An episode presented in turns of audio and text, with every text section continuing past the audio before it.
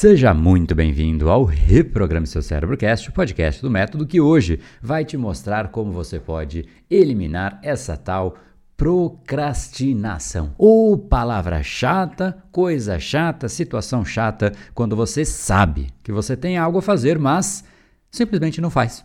E deixa para depois, deixa para amanhã, deixa para a semana que vem. E quando você percebe, simplesmente o tempo escorreu por entre os seus dedos. E aquela sensação incômoda de, poxa, deveria ter feito isso e simplesmente não fiz, porque algo dentro de mim segurou. Agora, com três caminhos práticos dessa nossa conversa, você pode passar para um território de ter muito mais gestão e controle, não só da procrastinação, mas principalmente de você mesmo, um uso mais efetivo do seu tempo. Então, se prepara, pega a pipoca aí, compartilha esse episódio e vamos embora, porque essa é a discussão do capítulo de hoje.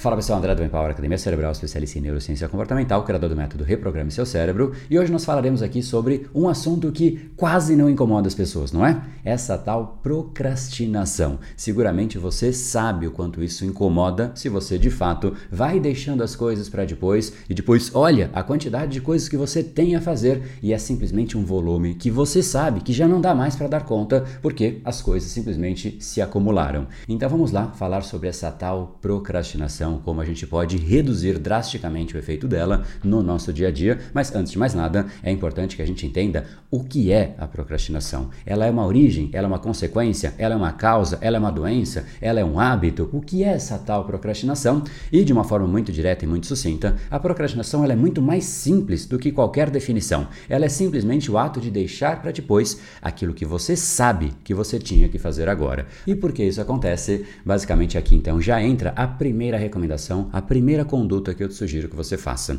O grande ponto que a gente faz de forma errônea é: eu tenho algo a fazer, mas isso não me dá prazer, eu não estou com vontade de fazer isso. Eu tenho um relatório a fazer, poxa, que coisa chata. Quer saber?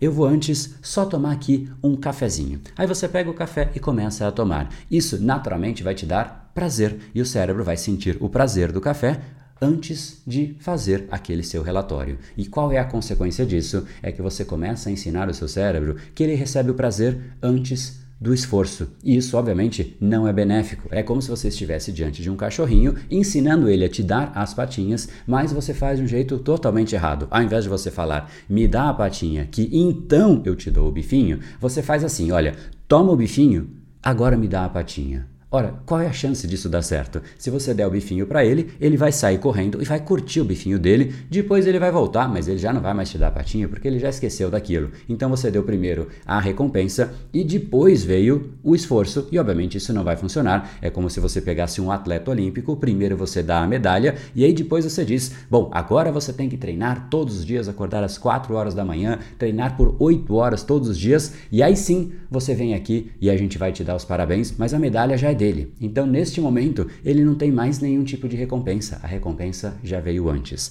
Então, qual é essa primeira conduta? É exatamente para que você evite criar e fortalecer isso que é sim uma certa forma de hábito. É um padrão que o cérebro vai aprendendo e a gente precisa quebrar os padrões que não nos ajudam. Então, ao invés de você primeiro tomar um cafezinho, ao invés de você primeiro abrir as redes sociais para fazer aquilo que você tem que fazer, faça o inverso. Se proíba de ter esse tipo de recompensa antes de você fazer o que você tem que fazer. Então, se você tem um livro a ler, um estudo a ser feito, um relatório a fazer, antes de você deixar que o seu cérebro busque algum tipo de prazer, fala com o seu cérebro, tem uma conversa séria, senta na mesa com ele e fala: olha, é o seguinte, cérebro, você vai ter o seu cafezinho, mas vamos combinar uma coisa? Primeiro a gente faz isso e depois a gente vai junto lá e toma esse café como uma forma de recompensa. Essa então é a primeira conduta. Inverter o que a gente faz de forma errônea, porque se você não fizer isso, você vai se tornar a cada vez melhor na arte de procrastinar. E muitos dos alunos que entram no Brain Power, eles dizem exatamente isso.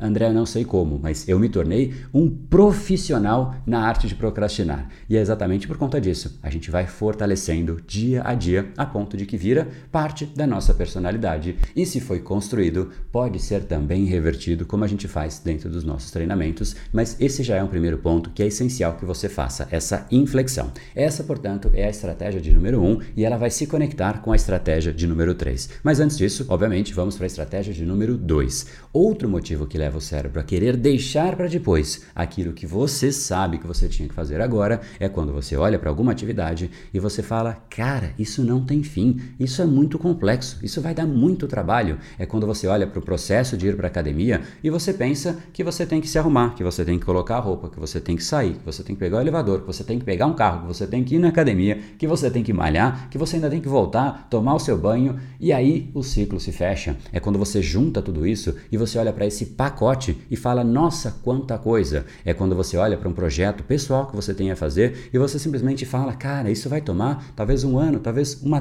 década da minha vida". Simplesmente isso te afasta do desejo que você tinha, porque você vê a complexidade. É muito mais difícil fazer algo que é complexo por natureza do que algo que é simplesmente um passo. É só isso. Eu vou aqui e faço isso e está resolvido. É exatamente essa, portanto, a segunda estratégia. É você simplificar e quebrar em passos menores aquilo que realmente é importante para você, até que aquilo se torne um hábito. Porque quando se tornar um hábito, aquilo vai muito mais fluido e você coloca muito menos energia e muito menos esforço. Portanto, quebre as atividades em passos menores. Se você quer criar o hábito de ir na academia, faça exatamente isso. Comece simplesmente falando: bom, agora eu vou colocar o meu tênis aqui. Colocou o tênis? Bom, então agora eu vou até o carro lá embaixo. Aí você vai até o carro? Bom, agora eu vou até a academia. E vai simplesmente de passo em passo. Pode parecer uma coisa muito simples, porque no fim você está quebrando uma coisa em várias coisas menores, mas no fundo, no fundo é a mesma coisa, porém não é verdade, porque quando a gente olha para o todo, é muito difícil a gente conseguir dimensionar as coisas, ter noção de quanto esforço é necessário. Às vezes, quando você vê uma atividade muito grande ou um projeto muito grande,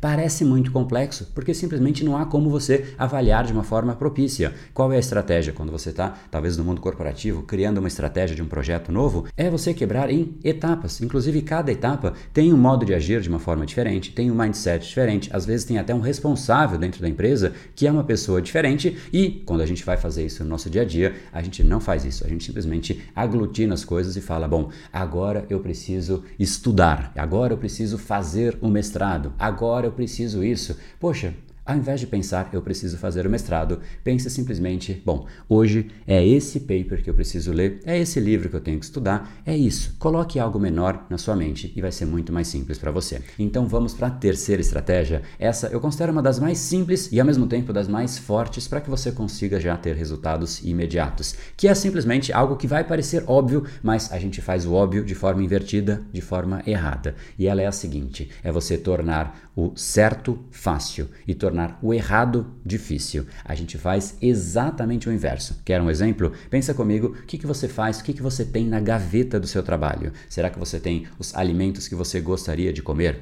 Em geral, o que as pessoas têm é ali um docinho, é um chocolate, é uma bala, é alguma coisa nesse sentido. E essa pessoa pode, talvez, querer ter um desejo de se alimentar da forma correta. Então, quando ela sente fome, o que é o mais fácil?